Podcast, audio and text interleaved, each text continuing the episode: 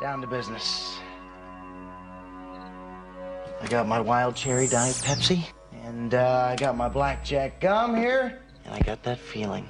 Mm, yeah, that familiar feeling that something rank is going down out there.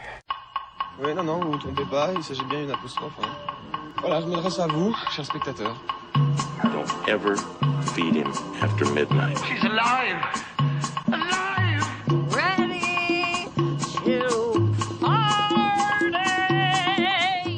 Sorry, Dave. I'm afraid I can't do that. I'm a man! Well, nobody's perfect. Qu'est-ce que c'est faire C'est pas quoi faire. Les acteurs sont à l'aise dans leur personnage, l'équipe est bien soudée, les problèmes personnels ne comptent plus, le cinéma règne. Vers l'infini Braqueurs révolutionnaires, faussaires de Manhattan et tacos qui parlent, les escrocs de tout poil sont les héros de l'émission ce soir, la dernière avant une pause estivale bien méritée. Pour nos vacances, on embarquera à reculons pour l'Iran avec Diane Kruger dans The Operative ou direction la Suède où un séjour entre potes vire au cauchemar éveillé dans Midsommar. Mais avant ça, un peu de concentration, on reçoit en plateau le président de Sony Pictures France, Stéphane Huard. Alors Euphoria et Ricordi, excellente nuit, c'est parti.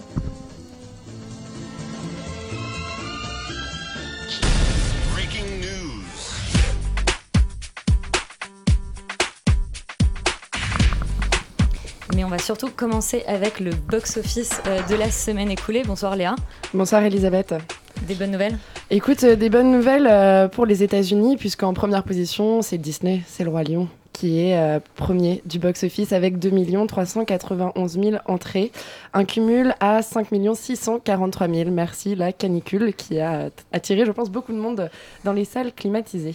En deuxième position, eh bien, toujours Disney, avec Toy Story 4, qui fait 410 000 entrées cette semaine pour un cumul à 3 829 000 entrées.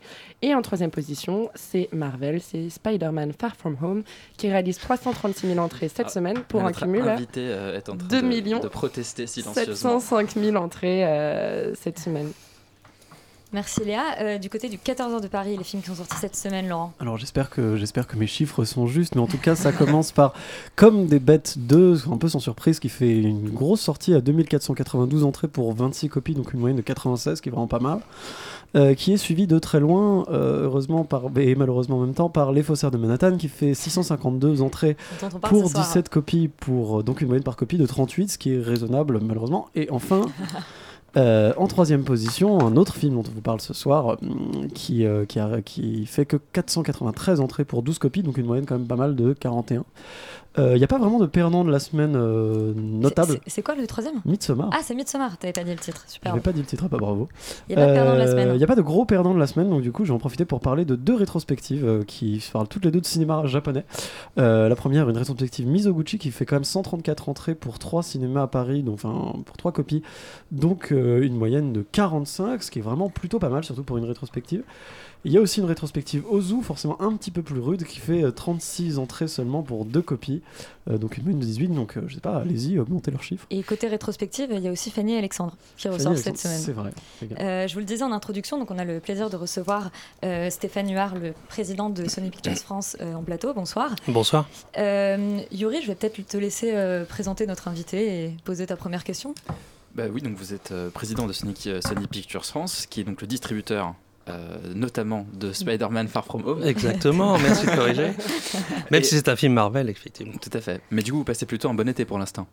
Oui, parce qu'on a eu euh, la chance d'avoir un démarrage assez canon sur euh, Spider-Man Far From Home. Euh, notre comparaison, c'était euh, le précédent, Ouais, euh, Homecoming. Homecoming, qui avait terminé à peu près 2 300 000 entrées. On est déjà à 2 millions 7 en 4 semaines et on pense dépasser, franchement, je touche du bois, mais Captain Marvel, qui a terminé à 3 millions 100, donc ça serait une belle réussite pour nous. En tant que, en tant que, oui, en tant que distributeur, du coup, vous êtes euh, Sony, c'est la major américaine qu'on connaît, Sony Pictures. Euh, en tant que filiale française de cette Death Major-là, comment en fait vous, a- vous abordez les, les sorties de films? Dans quelle mesure vous avez du choix dans le catalogue euh, qui vous propose? Et comment vous adaptez finalement les sorties sur des films qui peuvent être extrêmement différents, qui peuvent aller de Call Me By Your Name jusqu'au Tarantino que vous sortez dans 15 jours, euh, en passant par bah, des gros blockbusters comme Marvel ou Men in Black?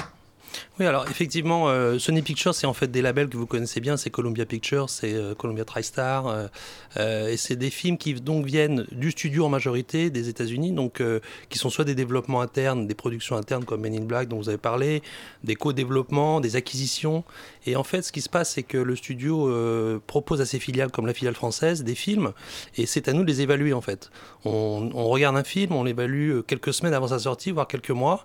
Euh, récemment, je viens de voir euh, des films qui vont sortir en, en fin d'année. J'ai vu Zo- Zombieland 2 euh, Deux, deux, ouais. euh, qui, qui nous a vraiment beaucoup plu. J'ai vu Little Woman qui va sortir en début d'année prochaine. Et donc à cette étape, on évalue le film et on se dit quel est le potentiel de ce film en, en France, quel est son public, quelle est la meilleure date pour le sortir, quels sont les investissements qu'on va faire pour toucher le public prioritaire et à ce moment-là essayer d'investir et faire un pari en fait sur ce projet. Puis j'imagine euh, aussi aller euh, à la rencontre des exploitants, les convaincre. Nous, on a déjà reçu des distributeurs, mais plus petits. On a reçu UFO, on a reçu Jour de Fête. Et Ouais. c'est vrai que eux ont un dialogue hyper important avec les exploitants. Ils doivent les convaincre parfois d'accepter les films. J'imagine que pour vous, en tout cas, on peut s'imaginer que c'est peut-être pas forcément le même dialogue. Comment ça se passe? Alors, ce qui est intéressant, c'est que, comme vous le disiez, on a une variété de films très large. Quand on travaille sur Call Me By Your Name, il faut aussi faire ce, ce travail de conviction. Et on s'adresse pas toujours aux mêmes exploitants non plus. Euh, en France, on a la chance d'avoir un nombre d'exploitants très important. hein. Il y a près de 6000 écrans en France, une, une densité de, de cinéma très importante. Paris est la première ville au monde. Et on a cette possibilité de s'adresser à des exploitants différents, c'est pas toujours les mêmes. Et quand on s'adresse à des, des exploitants avec qui on travaille peu régulièrement, ceux qui travaillent plus sur le salarié essai par exemple, bien là on va devoir les convaincre à nouveau, leur expliquer pourquoi ce film et qu'est-ce qu'on va faire pour le soutenir. Donc c'est un travail euh, quotidien. On a une équipe de 8 personnes chez Sony Pictures qui tous les jours appellent les exploitants et travaillent avec eux. Ils sont répartis de façon géographique et c'est notre rôle de, leur donner le meilleur film pour leur salle en fait. L'idée c'est pas de donner le même film à tout le monde. L'idée c'est de donner le film qui va correspondre à la salle en fonction de sa zone de chalandise et du public qui est autour de lui. Et peut-être de la notoriété du film, puisque le Tarantino n'était pas forcément présenté aux rencontres AFKE à Cannes. euh, Vous n'aviez pas forcément besoin. euh, En fait, on n'avait pas le film à ce moment-là. Vous savez, il est arrivé juste pour la, sélection et, euh, et la, compétition. Mais là, pour le coup, on est dans une situation là où on est en, en retenue du film. Pour le coup, du, du Tarantino, c'est typiquement le genre de film qui nous pose problème en sortie. Pourquoi? Parce que tout le monde le veut. Et vous pouvez pas le donner à tout le monde. Vous pouvez pas le donner à la fois au multiplex géant qui va le jouer dans trois salles et en face à la petite salle qui va être parfois en compétition et le public va pas savoir où aller. Donc il faut gérer cette attente. Il faut gérer la VO par rapport à la VF et il faut travailler. Et ça, c'est un vrai travail d'exploitation, euh, de travail avec l'exploitation de la part du distributeur. Et, vous parliez tout à l'heure de, labels euh, au sein de Sony Pictures. Comment, comment ça s'organise? C'est-à-dire, est-ce qu'il y a vraiment des différences dans la, dans la ligne éditoriale de chacun de ces labels ou est-ce qu'au contraire, c'est un peu plus, on va dire, euh, varié en fonction? Comment, comment ça s'organise? Et qui, comment ça se décide d'ailleurs, ce genre de choses? En fait, vous avez dans le, dans le studio des, mini-entités en fait, qui, sont, euh, qui ont des lignes éditoriales quand même. Par exemple, on a un label qui s'appelle Scream euh, je pense que vous connaissez ce label, qui est plutôt orienté sur les films de genre. Donc lui va vraiment rechercher des films à plutôt à petit budget, films de genre euh, qui vont proposer. Vous avez euh, quand vous avez Columbia, c'est forcément un film grand public qui va s'adresser à l'international à tous les pays, qui va avoir un, budget de lancement important, et une production importante. Euh, et puis après TriStar va être un positionnement un peu plus euh, haut de gamme dans le sens où ça va être souvent des adaptations littéraires. Euh, un film comme Little Woman, par exemple, va sortir sous le label TriStar. C'est vrai que c'est un petit peu un habillage qui, fait, qui était le résultat d'une histoire, en fait. Ce sont des labels qui ont rejoint le studio année après année et qui sont construits comme ça. Mais si vous regardez chez Universal, par exemple, ils ont le label Focus Pictures. Bon, bah, Focus, c'est vraiment des films différents de ce que fait Universal par ailleurs. Donc, euh, chaque major a un petit peu comme ça son classement. Vas-y, je t'en prie. Euh, oui, et vous distribuez également des films français Mhm. euh, depuis peu. Et je voulais savoir comment ça se passait. Est-ce que vous alliez voir les boîtes de production pour les convaincre de travailler avec vous? Parce que c'est pas forcément un interlocuteur naturel forcément pour des sociétés de production françaises. Et comment en fait se passait? Parce que là, vous vous adaptez finalement des films qui existent déjà à un marché français. Alors comment ça se passe? Quand ça, se- quand ça se déroule from scratch, quand vous démarrez de rien, juste à partir d'un pitch, d'un projet qu'une équipe euh, vient soit vous apporter ou ce que vous allez chercher?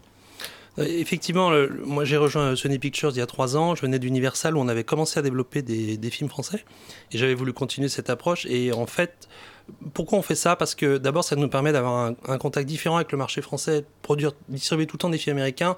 On prend une espèce de dynamique qui est, qui est très forte, hein, qui est très efficace, mais qui parfois nous éloigne d'un certain type de public. Donc c'est important de vouloir faire des films euh, dans le pays dans lequel on vit.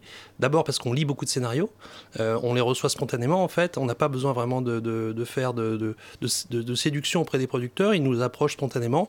On lit les scénarios, on les lit tous en interne, on en lit à peu près un par semaine, et on en parle entre nous et on décide ou pas de se projeter sur ce projet. Si on y va, à ce moment-là, effectivement, on part d'un document. Parfois, c'est juste un pitch, parfois, c'est un, un- un scénario terminé, parfois, c'est un scénario terminé, financé, voire même des films finis. Et là, on prend ou pas la décision d'y aller. Euh, c'est vraiment une réflexion d'équipe. Alors, pour un studio américain, c'est extrêmement casse-gueule. Pourquoi? D'abord, on a beaucoup moins d'aide qu'un distributeur français, donc on est moins euh, soutenu de ce côté-là. Euh, L'exception culturelle oblige, donc on l'accepte. Et puis c'est casse-gueule aussi vis-à-vis de la maison mère, parce que quand vous perdez de l'argent, euh, ce qui arrive quand même assez souvent dans nos métiers, la maison mère vous dit mais attendez, vous êtes français, vous sortez un film français, vous êtes capable de vous planter, vous connaissez même pas votre marché. Ils se rendent pas compte qu'ils sortent 15 films par semaine en France et que la majorité euh, ne gagne pas d'argent. Donc si on fait ça, c'est vraiment par plaisir du cinéma. On essaie évidemment de limiter les risques. Mais quand on fait un projet comme Nicky Larson qu'on a sorti en début d'année, Ouais. sur lequel on est parti là pour le coup juste d'une phrase qu'avait écrit Philippe Lachaud parce qu'il est fan du personnage, on est allé rechercher les droits au Japon que Sony Japon a négocié pour nous, pour les obtenir pour le marché français. Et après le, le tournage du film, l'accompagnement, ça c'est une belle aventure. Comment ça, s'organise justement la sortie d'un gros film américain? Euh, Souvent, il y a quand même une grosse censure, euh, notamment par exemple, je sais que pour les Disney, euh, pour les journalistes, quand on a invité au projet presse, on doit signer un accord comme quoi on dira rien avant la sortie. Voilà, là par exemple, vous sortez un film de Marvel. Comment est-ce qu'on organise cette sortie? Est-ce qu'on a le droit d'organiser les avant-premières? Comment est-ce que tout ça se, met en place? En fait, c'est- toujours été compliqué de montrer les films très en amont quand ils sont très attendus, mais ça les ça les rend- c'est rendu beaucoup plus compliqué maintenant à cause des réseaux sociaux. C'est-à-dire qu'aujourd'hui, euh, il est impossible de montrer un film extrêmement attendu en amont des États-Unis quasiment, parce que le risque d'une fuite qui remonte immédiatement euh, dans les top tweets euh, Ouais, mondiaux tweet fini. fait que c'est fini. Et personne, euh, nulle part, dans aucun pays, ne prendra le risque de montrer un film, même si souvent on a besoin de le faire. Lorsque j'ai sorti Blade Runner, le dernier, qui est un film qui est pour moi un chef-d'œuvre, Ah oui. euh, on avait qu'une Beaucoup- envie. Beaucoup aimé. On a beaucoup aimé ici, ouais. Ah, c'est un de mes films préférés et, et franchement je pensais que voilà avec le travail de Denis Villeneuve la fidélité au film c'est un film qu'il fallait montrer beaucoup Mm. et l'exposer dès le mois d'août euh, et le montrer à des gens qui auraient porté le bouche à oreille Puis il avait Le- un historique aussi, un, un storytelling autour de un storytelling incroyable et puis une esthétique enfin beaucoup de choses qui donnaient envie de le montrer et développer ce bouche à oreille en amont de la sortie et on a été bloqué par plein de contraintes venant des États-Unis. Le film aux États-Unis était distribué par Warner, donc c'était pas le même studio Ah en oui. plus, donc ça compliquait beaucoup les choses. Et du coup, on n'a pas pu faire ce travail en amont et le film a, on a- a été pénalisé à cause de ça. C'est évident, on a perdu une partie de notre public. Pour des, ouais, des contraintes de, mais de, de, de co, en fait. euh, En fait, le risque, c'est que si vous avez une salle de, je sais pas, 200 personnes qui sont des fans, euh, qui a priori vont aimer le film, si un sort de là en disant Oh, je suis un petit peu déçu de Denis Villeneuve, il aurait pu faire mieux, on est On va- trucidé. Ouais, on va entendre que lui. On va entendre que ça. Ouais. Le bouche à oreille.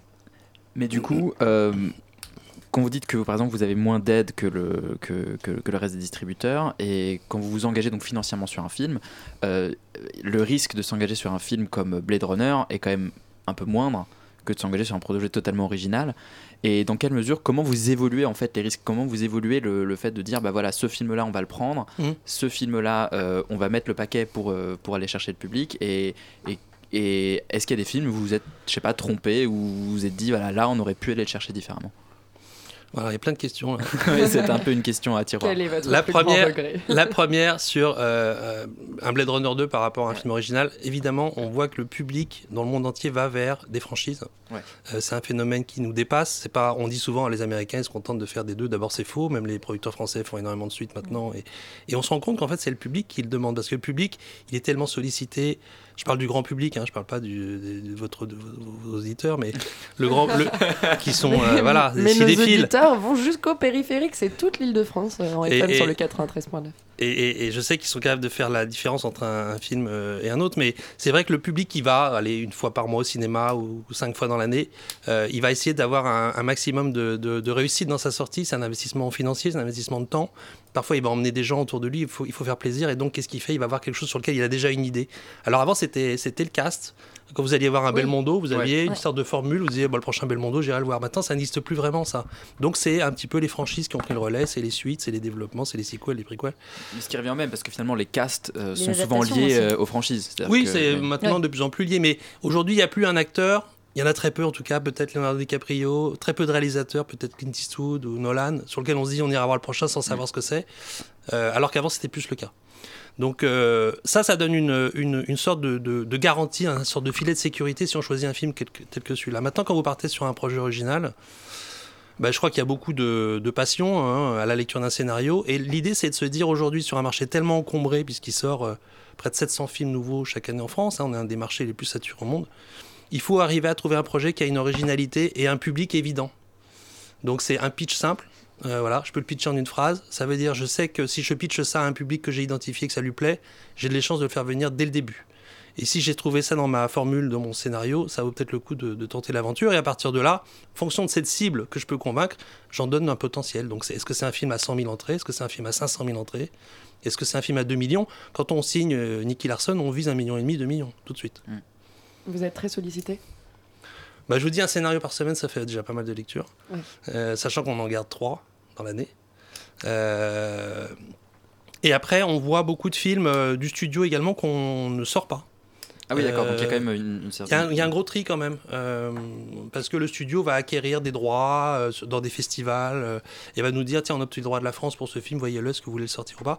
Et en fait on, on se fait un avis en, en- en- en projection d'équipe et euh, on rejette à peu près un film sur trois du studio aujourd'hui pour la sortie française. D'accord. Et, et vous, vous n'avez aucune obligation, c'est-à-dire que c'est évidemment une, une- une forme de logique de savoir si c'est un film qui va parler au public français. C'est aussi, j'imagine, euh, quand même un tout petit peu euh, un, un choix subjectif, ou en tout cas de. Oui. Il n'y a aucune obligation. il y a- Est-ce qu'il y a des films sur lesquels euh, Si, c'est évidemment, il y a des films sur lesquels l'enjeu est, est moindre, il n'y a pas d'argent forcément en Ouais. jeu, il n'y a pas forcément de talent. Quand vous avez un talent derrière, américain, connu, euh, et que le film ne fonctionne pas du tout, euh, pour le marché français, c'est compliqué de le rejeter quand même. Et dans ce cas-là, c'est une sorte de discussion, une relation de confiance avec le studio, parce que si le studio nous demande de le sortir en salle, ça veut dire un minimum d'investissement. Donc c'est un risque financier pour le studio également, de prendre le risque d'investir 200-300 000 euros sur un film qui fera peut-être Ouais. euh, zéro entrée. Donc c'est un, un, un débat qu'on a en, en commun. Ouais, je vous demande ça parce que nous, quand on est un peu des nerds, il y a de temps en temps des films américains, on est très déçus qu'ils soient pas distribués, euh, distribués en France. Pas des films Sony, mais en général. Si, il peut y en avoir, je, peux le croire- je- je le crois bien. Et donc là, la prochaine grosse sortie, c'est le film de Tarantino, que Oui. certains d'entre nous ont vu. Félicitations. Et, euh, En tout cas, vous avez vu la version canoise Exactement. Est-ce que, est-ce qu'il Après a- des heures et des heures de queue. Est-ce qu'il a, qu'il a changé? Est-ce que cette version a, a changé par rapport à la version Elle a légèrement changé. Euh, je vous avoue que j'ai pas tout de suite vu les changements, on a dû me les expliquer, donc euh, c'est pas majeur hein, quand même. Et donc, euh, sur une sortie comme ça, par exemple, vous vous dites qu'il y a assez peu de réalisateurs qui, qui attirent encore sur leur nom. Et Tarantino en fait partie. Tarantino en fait pas, un des rares en fait partie. Et il cartonne aux États-Unis d'ailleurs. Euh, et comment est-ce que voilà, comment est-ce que vous appréhendez cette euh, sortie? Est-ce que vous êtes euh, confiant? Est-ce que vous euh, déroulez le, le tapis de bombe? Ou est-ce que Ah, vous savez, on a- il y a un outil euh, qui est utilisé euh, par les majors, ça s'appelle le tracking. Et donc, c'est une société d'études qui est présente dans les grands marchés euh, internationaux et qui, chaque semaine, interroge un- une, base de, spectateurs potentiels et leur demande s'ils ont entendu parler d'un film et s'ils ont envie de le voir. Et cet outil est envoyé toutes les semaines au studio et toutes les semaines, on est interrogé par rapport à ce tracking pour savoir si on est en phase ou pas avec les attentes, parce qu'on est comparé à des films comparables. Donc, par exemple, on est comparé où on était euh, Le Loup de Wall Street deux semaines avant sa sortie, où on était euh, euh, tel et tel film de, de Tarantino, Inglourious Basterds, par exemple. Et si vous êtes en dessous de ces chiffres-là, d'un film qui est sorti il y a 5 ans ou 10 ans en amont, et que euh, le, film arrive, vous avez une pression démentielle sur les épaules. Et c'est un peu ce qu'on vit en ce moment, parce qu'on est sur certains critères bien, mais sur d'autres moins bien. Et c'est vrai qu'on nous compare évidemment en ce moment à Inglourious Basterds, qui est sorti exactement à la même date, que j'avais sorti chez Universal, donc j'ai bien l'historique de ce qui s'était passé. Et c'est vrai qu'Inglorious Bastards avait une force dynamique par le pitch, Ouais. qui Ouais. était extrêmement puissant, extrêmement rapide et extrêmement facile à comprendre. ouais, bien sûr. Là, on a d'autres choses. On a un cast, euh, on a euh, le fait que le public de Quentin Tarantino s'est élargi, etc. Mais on a un pitch qui est plus compliqué. Euh, et effectivement, l'histoire se déroule en 1969 à Hollywood, le jour d'un crime majeur qui est le crime de la famille de Sharon Tate et de Roman Polanski. Et ça, les Français connaissent pas cette histoire-là. Donc c'est très compliqué euh, d'expliquer Oui, c'est ça. beaucoup moins mythique en fait, c'est beaucoup moins dans l'imaginaire collectif Bien sûr. que chez les Américains. Et donc, dans le, et dans le matériel qu'on a, comme il y a beaucoup d'éléments que Quentin Tarantino ne veut pas dévoiler dans la bande-annonce, parce qu'il veut garder un mystère sur son film, ce qu'on comprend tout à fait. Quand vous l'avez vu, vous comprenez complètement. Eh bien, il nous manque des éléments de, con- de conviction pour faire venir le public, donc on espère que le reste va permettre d'y arriver quand même. Mais ces, ces- ces outils de mesure, ils sont pas un peu arbitraires, on va dire Ils sont totalement débiles Ah, euh, et totalement incongrus. Parfois, on a des chiffres très hauts parce que voilà, euh, le titre en lui-même évoque quelque chose et les gens disent oui, oui, j'en ai entendu parler, alors que c'est faux. Et puis, euh, et puis, ça sert à rien en fait, mais ça rassure les studios. Le, le film sort le, le 14 août euh, prochain. Oui. Pourquoi une telle sortie en plein été euh, Souvent, euh, c'est pas les moments où on sort euh, les grands films comme ça. Les films les plus attendus de Cannes souvent sortent à la, à la rentrée en septembre ou juste après le vrai. festival. Pourquoi euh, ce choix? En fait, on, on a, on est convaincu que à partir d'un certain moment dans l'été, le public adulte, parce qu'on vise un public 35 ans et plus, hein, majoritairement, même si ça va plaire aux plus jeunes, le public adulte est saturé des films blockbusters familiaux et est à la recherche de nouveaux films. Et donc, on arrive à un moment où ce public-là est prêt à venir au cinéma. Et puis, on, on a tendance à croire que juillet août sont des mauvais mois, mais c'est des très bons mois en fait de fréquentation. Les gens sont disponibles, ils sortent le soir, ils ont envie d'aller au cinéma, de se divertir. Donc, ce sont de très bons mois de chaud. fréquentation. Et, et effectivement, euh, on peut toucher ce public-là à ce moment-là, qui a envie et qui a plus forcément envie d'aller avec ses enfants, voir des choses. Et puis, on a toute la période du mois de septembre derrière, qui est une période assez peu concurrentielle, parce que c'est un mois assez faible, en fait, en entrée. Et du coup, on peut avoir une deuxième vie sur le mois de septembre. Euh, Il y a beaucoup de films qui étaient sortis, euh, Lucie, par exemple, qui est sorti en mois d'août, qui est un peu différent, évidemment, en, type, en termes de genre, mais j'en parlais avec son distributeur récemment. Ils ont fait encore 20% de leurs entrées sur le mois de septembre après. Parce que, évidemment, il y a moins de concurrence et les gens sont disponibles et veulent éventuellement revoir le film. Est-ce qu'on a une stratégie de distribution différente quand on sort un film l'été? J'imagine, est-ce qu'on va plus cibler des cinémas dans le sud de la France, à côté de lieux de, de résidence secondaire Alors, ou de vacances? On va, on va peut-être élargir un peu plus, effectivement. On va aller dans des. D'abord, il y a des cinémas qui n'ouvrent que l'été, euh, des cinémas saisonniers qu'on n'aurait pas forcément eu auparavant. On va avoir une distribution peut-être un peu plus large, mais on aura par exemple sur Paris une sortie exceptionnelle sur le Tarantino parce qu'il y a une demande dingue. Mm. Donc Paris Intramuros, tous les cinémas vont jouer le jeu. C'est un truc de, de fou. Euh, non, ce qui est intéressant sur l'été, par rapport aux films français, vous vous apercevez qu'il y a très peu de films français l'été. Et la raison en est tout simplement que les émissions télé s'arrêtent. Et les couvertures médias obtenues par Comme la nous. présence de talents, C'est la dernière de l'année. comme vous, voilà, vous êtes un média, vous vous arrêtez. Et donc les films français hésitent énormément à se lancer l'été. Et probablement il y a un marché encore à découvrir de ce côté-là. On a le temps pour une dernière question, Ouais, Louis. moi j'ai une question un peu de du chronique de politique fiction. Est-ce que il y a un film qui est sorti cette année que vous auriez aimé distribuer, où vous auriez dit bah voilà ça si c'était sorti chez nous j'aurais adoré l'accompagner? J'aurais adoré sortir Parasite. Ouais. Bravo. Excellente Ouais, réponse. Ouais. Je pense que The Jokers aussi aurait adoré sortir. Parasite dont on avait dit beaucoup, beaucoup, beaucoup de bien. Ouais, ouais, C'est un meilleur film de l'année, je pense. So far, pour moi. Ouais, mais certainement. certainement. Euh, merci beaucoup euh, d'être venu prie, euh, merci nous, parler de Sony Pictures France. Stéphanie, Une petite oui. précision, puisque euh, Extérieur Nuit s'arrête euh, ce soir, mais il continue pendant le mois d'août avec une grille d'été où vous pourrez découvrir des émissions euh, spéciales Cannes où euh, les chroniqueurs d'Extérieur Nuit sont partis à la rencontre des femmes discrètes du festival. Donc ce sera quand même du contenu exceptionnel pendant l'été. Tout à fait. Merci Léa de le préciser et merci beaucoup d'être venue. On va passer à notre premier euh, film de la semaine. C'est Les Faussaires de Manhattan de Marielle Heller. On écoute la bande-annonce. Personne n'est prêt à payer pour publier l'écrivain Lee Israël aujourd'hui. J'ai plusieurs mois de loyer à payer et mon chat est malade. Il est 4 heures de l'après-midi et vous êtes saoul. Je suis presque pas saoul. Craigie, la même chose. Ma suggestion, c'est que tu te bouges les fesses et que tu trouves un autre moyen de gagner ta vie. C'était une bande-annonce en VF, ce qui en général euh, n'augure rien de bon euh, autour de cette table. Euh, Laurent, est-ce que tu veux nous pitcher Les Faussaires de Manhattan?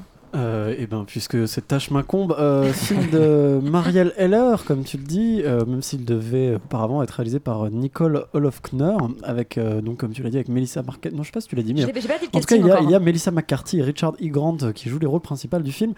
Et ça raconte l'histoire euh, tirée d'une histoire vraie. De, Principaux, ouais. Qu'est-ce qu'est-ce qui s'est passé bah, je sais pas, je parle plus très bien français maintenant, c'est fini. Euh, c'est la mondialisation, tout ça.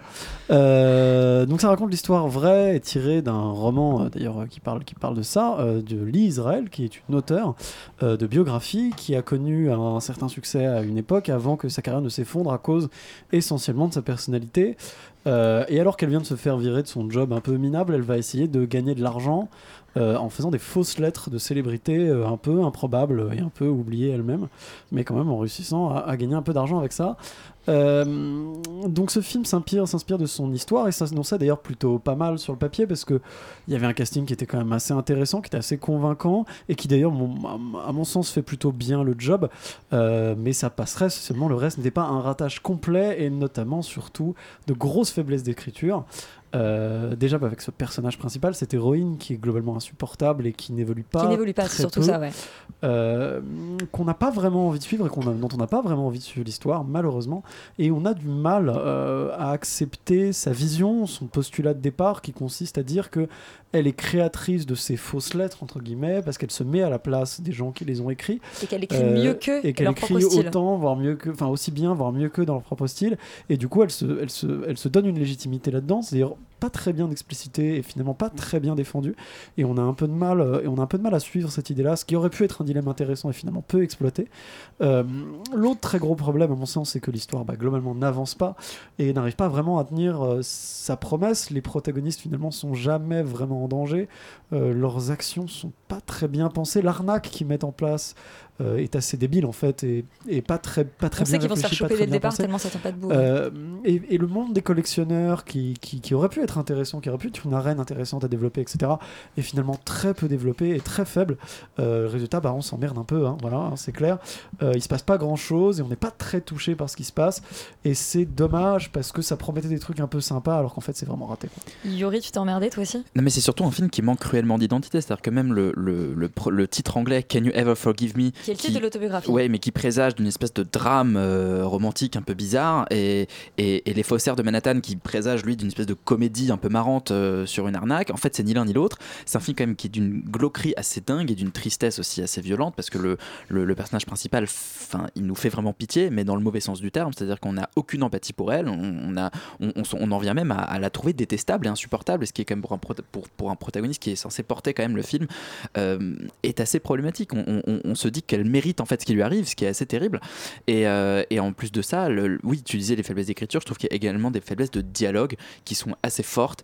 Euh, je trouve que l'interaction entre ce duo qui est censé être un peu, euh, bah voilà, deux, deux paumés, deux losers qui font, euh, qui font équipe pour prendre leur revanche un peu sur un système qui les a lésés, enfin bon voilà. Marche pas, ce duo-là ne marche pas, il est assez artificiel, euh, le, ressort comique n'est pas du tout exploité. Melissa McCarthy, qui est une actrice comique géniale, là, elle joue bien, mais elle n'exploite absolument pas son potentiel. Et, je trouve que oui, et globalement, le film est quand même formellement assez moche et, et- plat. Et on n'a pas de. On a, enfin voilà, c'est assez étrange, c'est un film vraiment très quelconque, euh, qui ressemble pas à grand chose et, et que j'ai pas vraiment apprécié du coup. Félix, tu veux porter les stockades Euh, ouais, j'ai pas, j'ai pas grand chose à rajouter. C'est vrai que effectivement, il y a une absence totale de mise en scène qui est assez abyssale. C'est-à-dire qu'on est vraiment sur du champ contre champ. On fait euh, un master, donc un plan très large de l'action pour voilà euh, sécuriser et avoir, euh, avoir tout. Et en fait, il y a aucune intention de mise en scène. La photographie est extrêmement plate. Bon, c'est un petit peu voilà Manhattan des années 90. Donc c'est en sépia. Mais voilà, donc c'est en sépia, et en fait finalement c'est extrêmement, c'est extrêmement plat. Et le, le, le, le problème, je pense, c'est qu'on pose des bases de plein de choses euh, qui ne sont jamais en fait abouties. C'est-à-dire qu'on te présente un espèce d'univers qui peut être assez intéressant, effectivement, le monde de l'édition. Et finalement, on rentre dans une espèce de logique extrêmement mécanique où on va voir un auteur, euh, on va voir un éditeur, pardon, on lui vend une lettre, puis un autre, puis un autre, puis un autre, mais en fait, on ne voit jamais l'univers en entier. C'est pas comme Polygon's Paper où d'un seul coup, on dévoilait vraiment l'industrie et quelque chose qu'il y avait derrière. Pareil pour le côté glauque des personnages. En fait, finalement, on te dit que c'est glauque, mais euh, c'est pas non plus si glauque que ça. En fait, c'est présenté de manière assez correcte et d'un seul coup, tu vois deux trois mouches un peu euh, décédées sous le lit. Tu dis ah, elle est dégueulasse, mais en fait, finalement, ce personnage-là n'est pas spécialement glauque. On essaie de coller des caractéristiques qui ne fonctionnent pas et donc du coup, tout semble creux parce que rien n'est- rien n'est lié en fait. Et voilà, c'est du coup, c'est- tout tout est assez ennuyeux. On peut peut-être juste rappeler quand même qu'il y a eu un gros problème dans la production du film. Le réalisateur s'est fait virer, enfin en tout cas est parti, euh, la réalisatrice pardon, est partie, la première est partie un peu avant euh, la, la- la- la réalisation du film. Et à mon avis ça s'en ressent, c'est-à-dire qu'il n'y a pas vraiment de vision. Ouais, le projet a pas été vraiment- récupéré, ouais. Le projet a été récupéré, l'actrice principale a changé, ça devait être Julianne Moore, ça a été changé un peu à la dernière minute. Bon, Melissa McCarthy fait un excellent boulot, mais bon voilà, c'est pas, hum, enfin on sent, on sent que c'est c'est pas très réussi quoi. Bon, bah écoutez, euh, Les Faussaires de Manhattan, un film pas très réussi. Euh, on va passer à Midsommar, le deuxième film d'Ari Aster. On écoute la bande-annonce.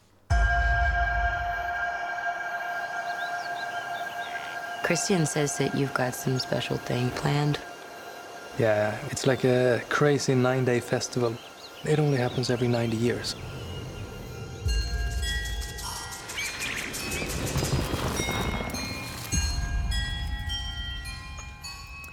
嗨 Alors, Félix, tu es un grand fan de Harry Astor depuis son premier film Hérédité. Oui, j'aime beaucoup euh, Ari Aster qui a donc sorti son premier film Hérédité l'année dernière, donc le gars est plutôt productif. Euh, et en fait, il a écrit Midsommar avant, euh, à la suite d'une rupture amoureuse. Et donc du coup, en fait, voilà, Mi- Midsommar raconte l'histoire de Danny qui a des relations un peu compliquées avec son copain et qui va se faire un peu chambouler parce que un drame familial, pour pas spoiler, va arriver dans sa vie et va un peu la, la mettre en PLS. Elle va vraiment pas être bien, dans un mal-être constant. Et en fait, au même moment, son copain va organiser des vacances avec ses amis pour partir en Suède, aller voir une petite communauté qui célèbre euh, une- voilà, le- la fête de Midsommar, donc le solstice d'été où le soleil ne se couche jamais. Et en fait, va euh, en profiter pour inviter Dani, qui est vraiment pas bien, pour qu'elle se change les idées. Mais le problème, c'est qu'arrivé sur place, euh, entre omniprésence de lumière et, euh, et psychotrope un peu abusé, un cauchemar va commencer. Voilà. Je trouve ce film incroyable. J'avoue que Parasite m'avait foutu une claque et en fait, je, je pense que, que Midsommar. J'avais dit que c'était un film parfait, Parasite. Euh, j'avais dit que, que, Parasite est un film parfait. en fait, Midsommar a une ambition telle que j'avoue que j'ai un peu. J'ai eu un coup de cœur sur ce film-là. Euh, et en, fait, je, trouve vraiment ce, film parfait à tous les niveaux et, hyper impressionnant. Et, du fait que Ari Aster est 30 21 ans et que ça soit son deuxième film, c'est encore plus impressionnant.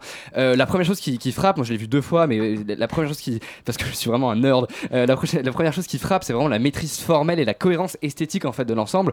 C'est-à-dire qu'on a, on a vraiment une, direction artistique et une, une, vision qui, qui, est omniprésente en fait. Et qui est extrêmement euh, euh, précise, extrêmement détaillée sur ce que Astor veut. Il a recréé complètement des costumes, des décors, la langue, euh, l'alphabet en fait de toute cette communauté. Enfin vraiment, on a une, une, maîtrise de, de, de cet univers qui devient extrêmement riche, extrêmement détaillé, en fait dans lequel personnages et spectateurs vont plonger avec un plaisir vraiment sans nom, tellement en fait c'est inquiétant et en même temps fascinant à la fois. Et le tout c'est sublimé par une, une une force de mise en scène.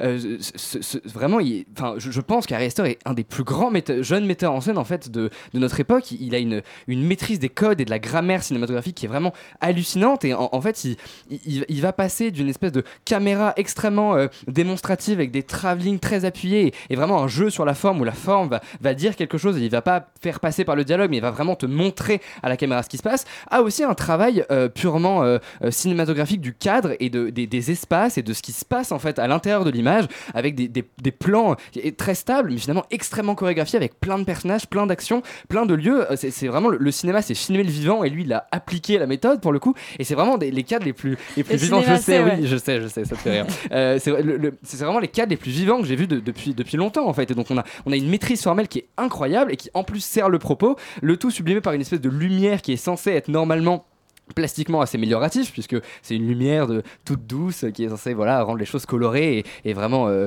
euh, toute belle et en fait quelque part cette, euh, cette omniprésence de beauté euh, et ce- cette espèce de symétrie ces compositions de cadres euh, fait transpirer en fait une, espèce d'atmosphère hyper hyper dérangeante et malsaine. Et, donc du coup voilà on a une vraie réflexion sur la forme. Mais c'est pas juste une œuvre d'esthète c'est à dire qu'on a une, des vraies thématiques qui sont creusées des thématiques qui sont en plus normalement pas forcément rattachées au cinéma d'horreur parce que on parle justement de rupture amoureuse rupture amoureuse qui est normalement euh, rattachée au drame rattachée à la comédie rattachée à la comédie romantique Là, ou à c'est la une romance rupture etc., etc. particulièrement difficile. C'est une rupture particulièrement difficile. On peut avoir un point de vue un petit peu misanthrope, euh, je pense, sur, sur, sur tout ça. Mais il n'empêche que c'est hyper intéressant, je trouve, d'aborder la rupture avec ce genre qu'est l'horreur. Euh, et en plus du coup il, s'amuse un petit peu à jouer justement avec les codes du cinéma d'horreur là où normalement le cinéma cherche un petit peu en, tout cas en ce moment l'efficacité. Euh, ici Astor va, chercher la lenteur le- l'installation d'un malaise l'inquiétante étr- étrangeté. On est vraiment voilà dans, cette espèce de, malaise constant. Et en plus euh, c'est ça qui est assez intéressant c'était déjà présent dans Hérédité. Il a une manière en fait de construire de narrer ses histoires assez particulière parce qu'il utilise beaucoup d'effets d'annonce en fait et qui témoigne d'un d'un certain fatalisme en fait. Et un fatalisme qui est assez intéressant parce que du coup ça c'est pas juste faire joujou avec le spectateur en mode ah t'as vu ce qui va se passer c'est rigolo. Là en fait ça témoigne quelque part d'une certaine vision aussi de, la rupture qui en fait dès le départ du film est annoncée comme euh, euh, comme inévitable en fait quelque part. En fait l'intérêt n'est pas de voir une rupture euh, n'est pas de voir comment en fait ce couple va finir mais de voir enfin par quel par quel procédé en fait ce, ce couple va dégénérer. Enfin voilà c'est vraiment c'est vraiment un film qui est extrêmement riche qui est très radical. Pour moi c'est une vraie œuvre cinématographique à part entière. Et je, je conseille vraiment les gens à aller voir ce, ce truc c'est impressionnant. Sur, sur l'échelle de The Lighthouse, on est où dans le malaise? C'est très différent Ah, en c'est fait. très, très mais, je, différent. mais je pense que c'est deux fois Lighthouse. Genre Moi, je pense que c'est, je pense que c'est encore bien plus ouais, malaisant que ouais. Lighthouse. En fait, ce qui, est, ce qui est assez incroyable dans le film, c'est effectivement, comme tu disais, c'est-à-dire que c'est, presque un, presque un anti-film d'horreur. En fait, Le- ça se passe entièrement de jour. On a tout qui est annoncé dès le départ. Et en fait, on, on- on a un truc qui est très intéressant, c'est que je trouve qu'il y a vraiment un, un- un pacte avec le spectateur qui est, qui est mis en place et qui est, et qui est un pacte assez malsain parce qu'en fait, globalement, il y a quelques personnes qui sont sorties de la salle quand même, hein, mais euh, globalement, on te dit à un certain point, euh, voilà où ça va aller. Et si en fait, t'es ok. Et bah derrière, ça va, quand même aller un peu de mal en pis, mais toi, quelque part, c'est bon, t'as trouvé tes marques. Donc en fait, t'acceptes des trucs absolument épouvantables, mais, mais t'es bon, c'est dans tes petits chaussons et c'est bien. Euh, et il y a un truc assez intéressant là-dessus, qui c'est quand même. C'est- quand même l'histoire d'une secte en réalité, et, euh, je trouve qu'il y a un vrai, parallèle quand même qui est, fait avec cette espèce d'approche comme ça des personnages qu'on va un peu endormir avec les psychotropes, etc. Leur montrer des choses un peu choquantes, etc. Puis petit à petit, on les habitue à cette violence, et puis ils sont prêts à accepter n'importe quoi. Et il y, a un- truc assez fascinant là-dessus. Moi, je l'ai vu que ce matin, donc j'ai pas eu le temps de le, décanter comme tu l'as décanté. J'avais pas vu non plus Hérédité, mais effectivement, euh, euh, je vais peut-être pas parler mille ans d'ailleurs, on n'a pas beaucoup de temps. Mais, euh, mais c'était ouais, une grosse grosse claque. Je vous encourage tous à aller le voir. Et, euh, et moi, je suis assez impatiente de voir ce que, ce que du coup ce réalisateur, je vais regarder Hérédité. Et ce que, euh, ce que Ari Aster va nous proposer, euh, va nous proposer ensuite. Euh, Laurent, tu as eu un peu moins de chance que nous, il me semble. Tu es allé voir The Operative de Yuval Adler, et je crois que c'était pas tout à fait du même niveau, mais on écoute la bande annonce. Cette nuit-là, j'ai pas pu dormir. Je me souviens m'être dit, je suis complètement seule. Et j'ai compris que j'avais rien à cacher. Ah, te voilà. Bon, c'est de la VF, mais comme Diane Kruger se double elle-même, euh, on accepte Est-ce qu'on accepte? Je ne sais pas. Moi, en tout cas, je ne l'ai vu qu'une fois parce que j'ai encore un peu d'estime de moi-même. Euh, donc, c'est un film comme tu, d'un film de Yuval Adler, euh, qui Oui, est donc un film, une coproduction un peu improbable, si je, je me rappelle, ouais, Allemande, allemande, israélienne, israélienne, française. française. je crois qu'il y a un peu d'argent américain aussi dedans. Euh, c'est tiré d'un livre, c'est avec Diane Kruger, comme tu l'as dit, Martin Freeman aussi qui joue les rôles principaux, et c'est tiré d'un livre qui s'appelle The English Teacher, et ça raconte l'histoire euh, d'un comment dire d'un membre du Mossad, d'une femme qui est membre du Mossad et qui devient en fait un agent opérationnel sur le terrain en Iran et qui va devenir un élément important de l'espionnage israélien sur place. Euh, le film en fait, euh, bah, un peu pareil que j'ai fait un peu la même critique en fait. Le film part plutôt d'une bonne intention. Tu veux dire que sur les faussaires Ouais, que sur les faussaires. il, il- il part un peu dans, dans la même veine que le Bureau des légendes, en fait, je dois dire, parce qu'avec. euh, euh, on a l'idée de montrer des espions qui sont très loin de James Bond, dans des intrigues qui sont beaucoup plus réalistes, etc. Euh, et même si l'arène, euh, d'une manière générale, est plutôt réussie, est assez crédible, avec des personnages qui sont plutôt pas mal, le film pêche, parce qu'en fait, encore une fois, il est vraiment pas très bien écrit, et je pense surtout qu'il sait pas tellement ce qu'il veut raconter et là où il va. Parce que, bon, déjà, le, le film commence alors que l'héroïne a refait surface après avoir disparu et a recontacté son ancien référent euh, qui se remet en selle en gros pour pouvoir la retrouver pour le compte du Mossad. Euh, et ce procédé, bah, sur le principe, est pas inintéressant et assez classique, mais, mais ne fonctionne pas vraiment là parce qu'il détruit totalement de suspense autour des péripéties qu'on va voir parce que c'est toute une espèce de long flashback. On va voir euh, les différentes péripéties où elle est dans des situations de vie ou de mort très clairement, ou en tout cas de se faire euh, de se faire euh, au moins emprisonner. Euh, mais bon, on sait déjà qu'elle survit et donc du coup, bah, ça fait perdre un petit peu une grosse partie du suspense. Euh, et tout cet élément de mystère autour de sa disparition, son retour, est globalement très mal foutu, très mal pensé. C'est un enjeu qui arrive que très tard dans l'intrigue. Et en fait, du coup, ça rend le film, voilà. pas très, pas, très, pas très intéressant en termes de suspense. D'ailleurs, au-delà de ça, y a une, le reste en fait est pas non plus particulièrement bien foutu. Il y a une histoire d'amour qui manque cruellement d'intensité. Euh, la plupart des personnages en fait n'ont pas beaucoup de consistance. Il y a peu de scènes en fait dans le film qui arrivent vraiment à relever le niveau euh, général du truc. Tout ça est assez plat. Euh, même si en fait je crois que le pire est globalement gardé pour la fin. Alors on va pas spoiler, mais qui n'a globalement à peu près aucun sens et est à peu près est globalement très mal amené. En fait on on comprend pas bien les intentions du personnage, surtout notamment le personnage de Martin Freeman à la fin. Euh, et en fait, ce qui est particulièrement euh, gênant, c'est que tout ça, enfin la fin arrive là où le film aurait dû commencer. Euh, donc forcément, bah, on s'emmerde un peu et ça rend un film qui est très étrange parce qu'il raconte pas grand chose, il raconte des petites anecdotes comme ça euh, au fur et à mesure de, de, de, la vie du coup de ce personnage. Euh, et donc ça souligne encore plus finalement les faiblesses d'écriture parce qu'on a, on a du mal à suivre l'intrigue et l'histoire. Et le plus curieux peut-être, c'est que le seul, la seule chose qui ressort du film, le seul truc qu'on retient du film, c'est que globalement les services secrets israéliens sont des salauds. Et c'est un film qui est très anti-israélien, ce qui est assez bizarre.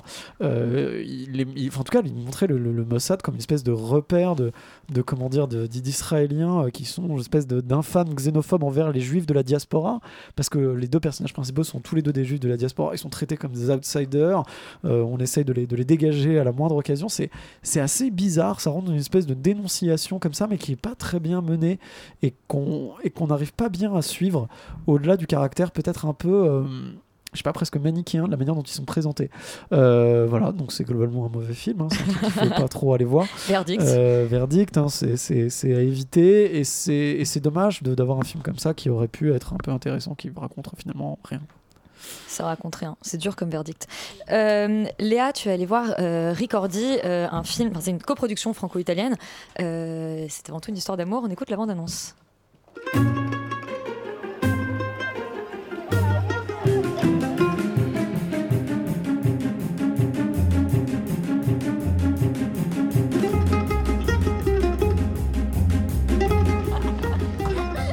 Eu un rire quand même. Non, mais, mais c'est un film dans lequel euh, on rit, euh, on pleure, euh, on s'engueule, on s'aime, on se déteste, on se quitte, on se retrouve. C'est le deuxième long métrage de Varello Mieli. Il avait réalisé en 2012 10 hivers à Venise, un peu sur la même thématique, puisque c'est les pérégrinations d'un homme et d'une femme qui n'osent pas vraiment s'avouer qu'ils s'aiment pendant 10 ans et qu'ils se suivent un long, peu 10 ans. partout dans le monde. C'est long, 10 ans, c'est à peu près le temps que dure également cette histoire d'amour-là entre elle et lui qui se rencontrent à une fête un jour sur une île en Italie. Euh, le film commence assez étrangement puisqu'il il commence par cette fête avec ces voix off de ces deux personnages, donc de elle et lui, avec les changements de point de vue. Alors là, il y a quelque chose d'intéressant, bon, pas du tout novateur, mais on va voir la même scène euh, filmée de son point de vue à lui avec une lumière euh, très bleue qui aurait beaucoup plu à Sophie Catherine si elle était parmi nous ce soir. elle, elle a un, un point de vue beaucoup plus chaleureux avec euh, des lumières, des, des- des jaunes orangés bien plus chaleureux. Et, et tous les deux racontent leur rencontre, l'histoire de leur rencontre, et racontent cette rencontre à euh, un couple d'amis, dont lui, Marco, est aussi un ami d'enfance euh, du personnage masculin euh, principal. Et à partir de là, on va suivre donc l'histoire de ce couple qui est tombé amoureux suite à, cette, cette rencontre lors de cette fête. Tout le film fonctionne un peu par le même procédé, c'est-à-dire c'est une sorte de mash-up. C'est un grand mash-up de souvenirs. Il y a un côté très Mister Nobody où par moments on se demande est-ce que c'est vraiment arrivé ou est-ce qu'ils sont en train de rêver à la situation? Est-ce que ce qu'ils nous racontent est déformé par le souvenir? Euh, Voilà, c'est vrai que c'est un, film qui est monté euh, vraiment avec beaucoup de cuts, euh, presque clipesque par moments. On a du mal à, comprendre parfois où est-ce qu'on se situe, à quel moment de l'histoire on se situe. C'est un peu foutraque. C'est pour ça que je pensais au départ que c'était un premier long métrage. Mais quel- quelque part, il y a quelque chose qui fonctionne quand même pas trop mal. On, est pris par, euh, par cette espèce de, romance à l'italienne euh, où pour une fois on n'est pas dans des grandes tablées familiales qui s'engueulent avec euh, un fils homosexuel qui ose pas le dire à la mère ultra-catholique qui s'évanouit dans un coin de l'église. Là on n'est pas du tout là-dedans, on va vraiment être dans l'intimité et dans la manière dont est-ce qu'on se souvient pas de façon beaucoup plus belle euh, de l'histoire. En fait, on, on se souvient pas du- d'une manière euh, embellie de l'histoire parce que justement elle est terminée et qu'on est tellement empreint de nostalgie que euh, on regrette l'autre une fois que c'est terminé. C'est vrai qu'il y a un peu tout ce message-là. Il y a un climax dans le film au moment d'une rupture où on se dit bon là tiens ça devient intéressant. Finalement on nous propose une fin un peu déceptive, une fin un peu à la La La Land où finalement ils étaient obligés de se quitter pour poursuivre leurs rêves, pour pouvoir exister, pour régler. Gros spoiler. Gros spoiler. non, parce que c'est pas exactement ce qui se passe. Mais on est dans le même ressenti en tant que spectateur. On se dit, tiens, là c'est intéressant. Là, on me propose pas une happy classique, on me propose pas la pienne à laquelle je m'attendais.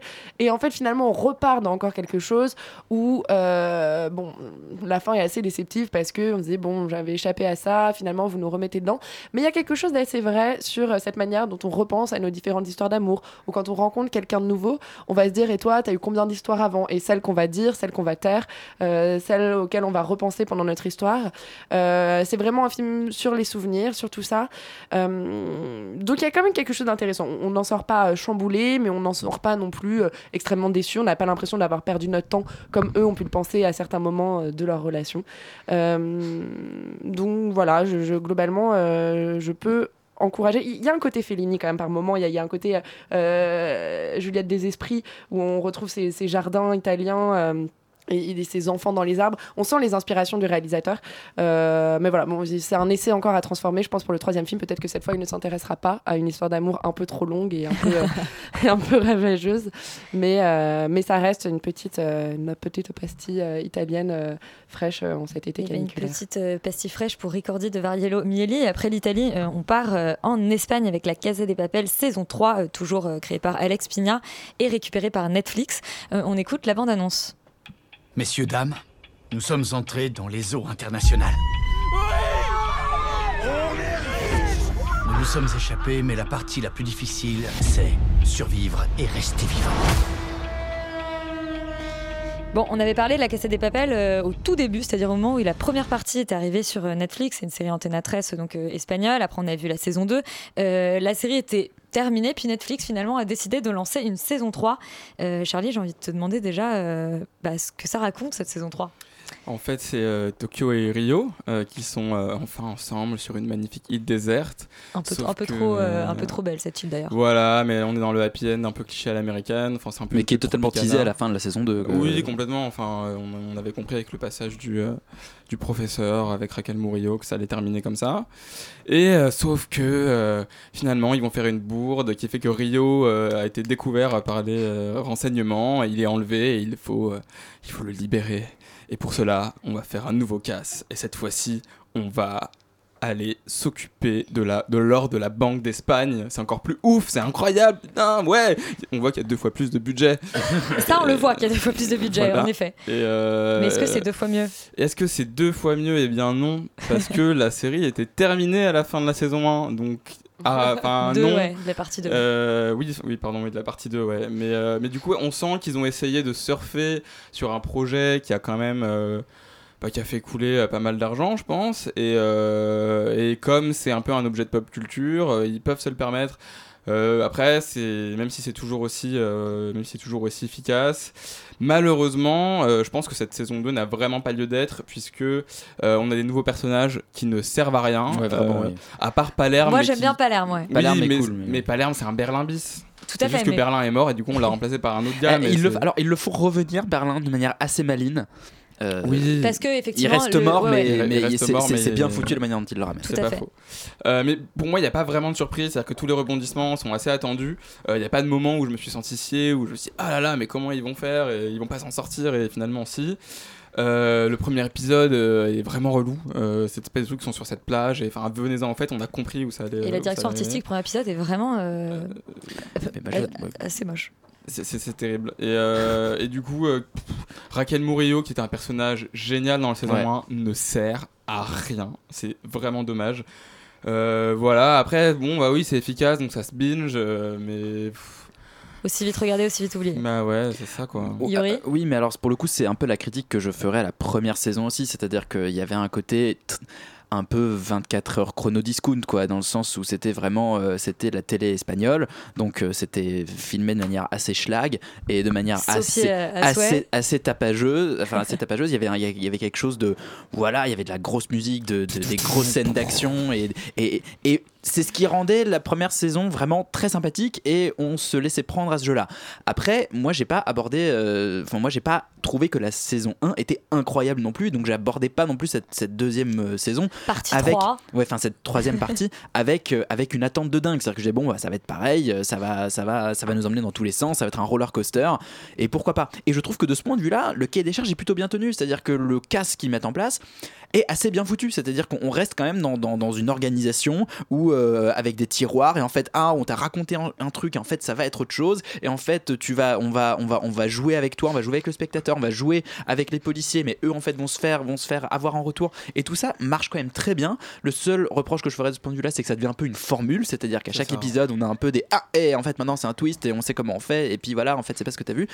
Hum, et, ça perd un peu du coup forcément de son, de son originalité, de sa fraîcheur euh, qu'il y avait dans cette saison 1 avec euh, ces espèces de Dali euh, masqués euh, qui faisaient un braquage euh, totalement, totalement ubuesque. Là, on est effectivement, ils surfent, même les personnages eux-mêmes surfent sur leur popularité, ce qui est assez rigolo. Je trouve qu'il y a une espèce de, de, de mise en perspective assez marrante. la série, ouais, euh. que eux-mêmes en fait euh, sont des stars et que du coup ils se permettent de faire un braquage qui est totalement scandaleux.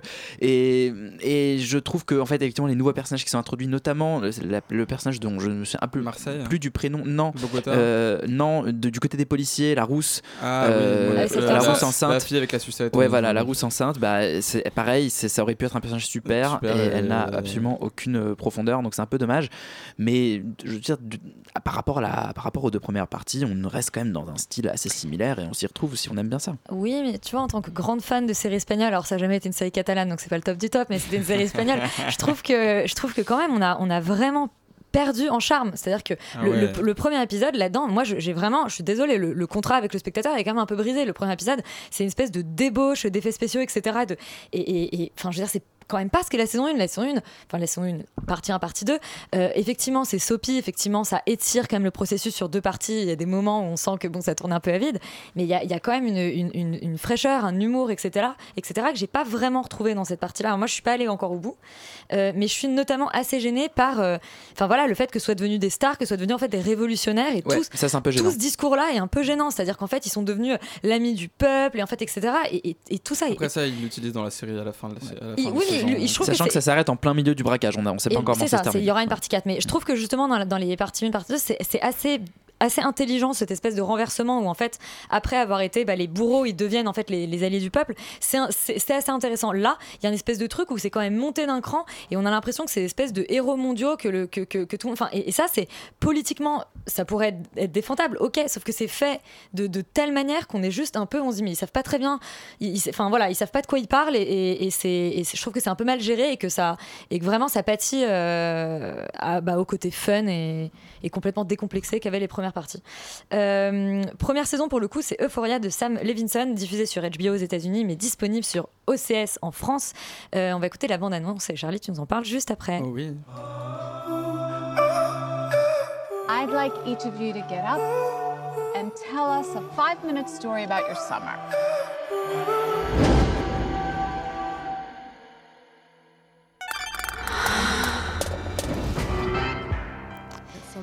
Alors, je vais commencer par dire que c'est une adaptation, c'est d'un format israélien. Oui, exactement. Euh, skins de nouvelle génération pour les uns, pub à sauce interminable pour les autres. Euphoria divise et en fait ça raconte l'histoire de Rue, une adolescente toxicomane jouée par Zendaya qui, à peine sortie des intox, se met à s'enfiler euh, trois fois plus de cachetons au nom chelou en deux jours que ton pote bizarre qui prend du LSD en festoche, et bah, autant qu'il a pu en prendre toute sa vie en fait. C'est surtout ça.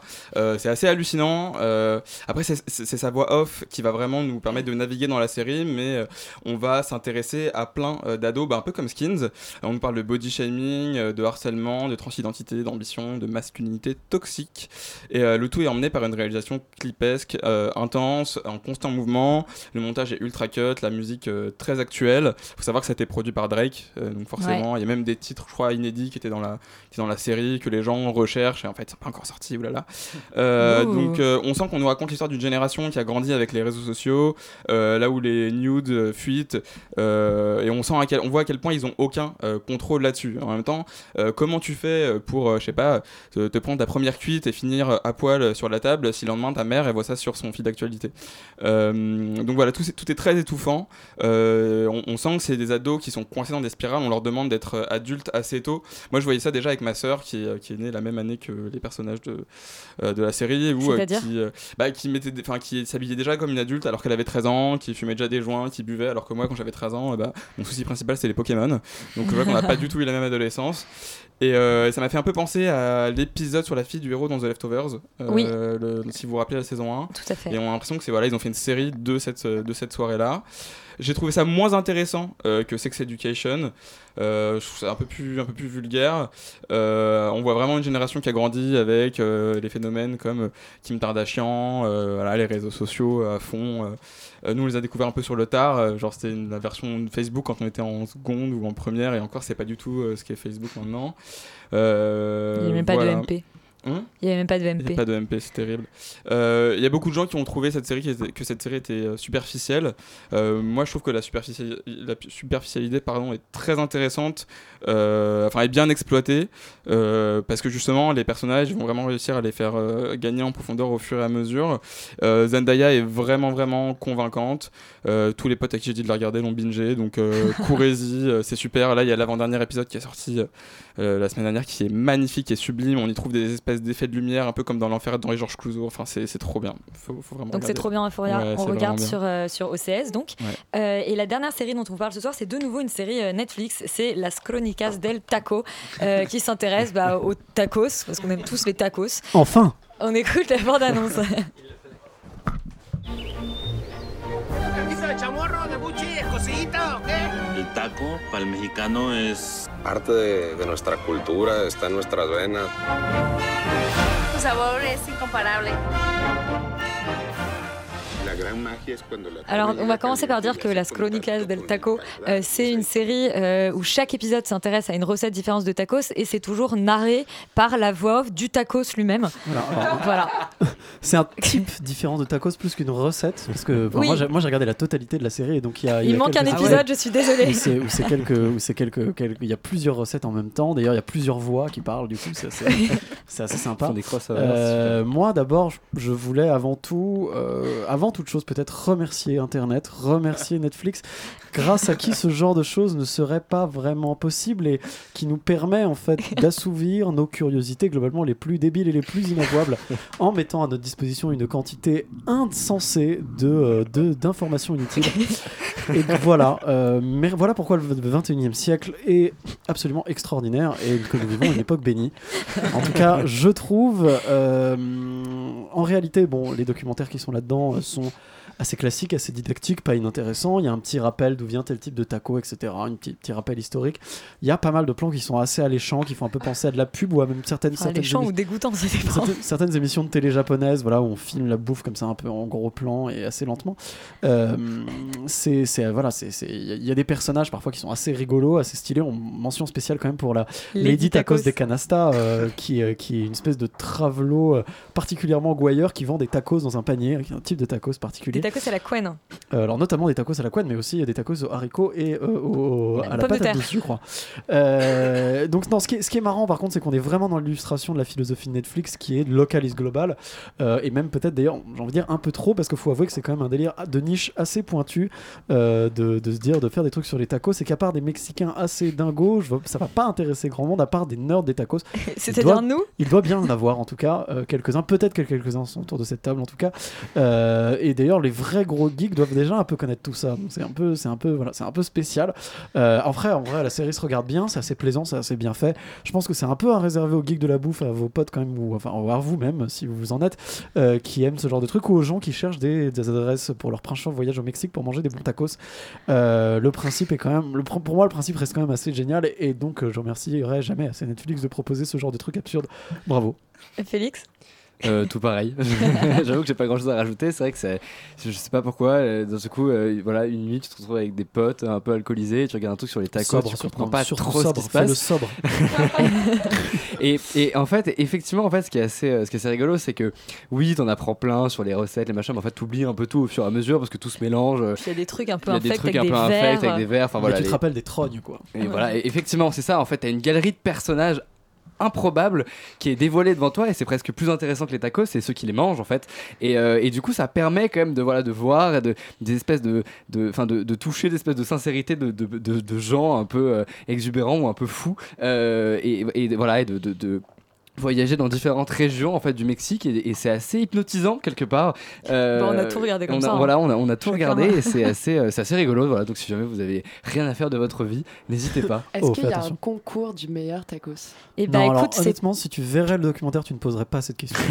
si tu verrais le documentaire, mais le français est compliqué. Je c'est ça. m'achèterai un bécherel. tu voyages Laurent, le mais toi qui d'habitude est tellement. euh, Bon, bah, je suis fatigué. Euh, non, non, c'est- c'est c'est vraiment super. Moi, je connaissais un peu les tacos, euh, certains des tacos, je ne connaissais malheureusement pas autant. La prochaine fois que je vais au Mexique, je vais clairement me régaler. Euh, non, moi, ce que je trouve, ce que je trouve assez intéressant dans, dans le, enfin intéressant, ce que je trouve assez, assez cool dans ce dans ce documentaire, c'est effectivement euh, le, le- à quel point il y, a- quand même une, efficacité assez incroyable. C'est-à-dire que les passages, par exemple, on nous rappelle l'histoire des l'histoire des tacos, des espèces de petites animations, mais complètement folles, qui, personnellement font hurler de rire. Après, on a ces passages où on est quand même dans des, enfin dans des bleds, mais ultra paumés avec avec ces gens qui ont quand même des, des, des vies. Enfin, je veux dire, on les voit, ils préparent leurs tacos, ils sont là, ils font des kilomètres et des kilomètres sur leur vélo pour aller vendre à des ouvriers, à des étudiants, des trucs qui en fait enfin coûtent l'équivalent de, de 7 centimes euh, en France en fait et, et- et- et avec voilà tous ces gens qui nous expliquent qu'en fait c'est quand même la base de leur alimentation qu'ils mangent ça au petit déjeuner etc et c'est euh, et, et je trouve que c'est quand même un c'est- c'est c'est quand même un petit peu un documentaire sur le Mexique à travers la nourriture qui Les nous fait qui sont les voyager. meilleurs documentaires. qui sont les meilleurs documentaires. Euh, et bien Externus, c'est terminé juste avant de rendre l'antenne euh, pour euh, la saison. Léa, euh, trois petits mots sur ce qui va se passer. dans Oui, les- euh, qu'est-ce qui va se passer euh, la semaine prochaine? Et ben la semaine prochaine, vous aurez euh, la chance de découvrir en exclusivité les premiers épisodes d'une nouvelle émission qui s'appelle Les Discrètes. La série qu'on vous propose à partir de la semaine prochaine a été enregistrée lors du Festival de Cannes. Mercredi prochain, ce seront les deux premiers épisodes. Le premier épisode consacré au service de presse audiovisuelle du festival et le deuxième à la société Jour de Fête qui est un distributeur de films. Et on se dit à la rentrée, euh, du coup la rentrée de Radio Campus Paris, c'est en octobre. Non, c'est en septembre, fin fin septembre. Fin septembre. fin septembre. 21. 21. Radio Campus Paris. 21h.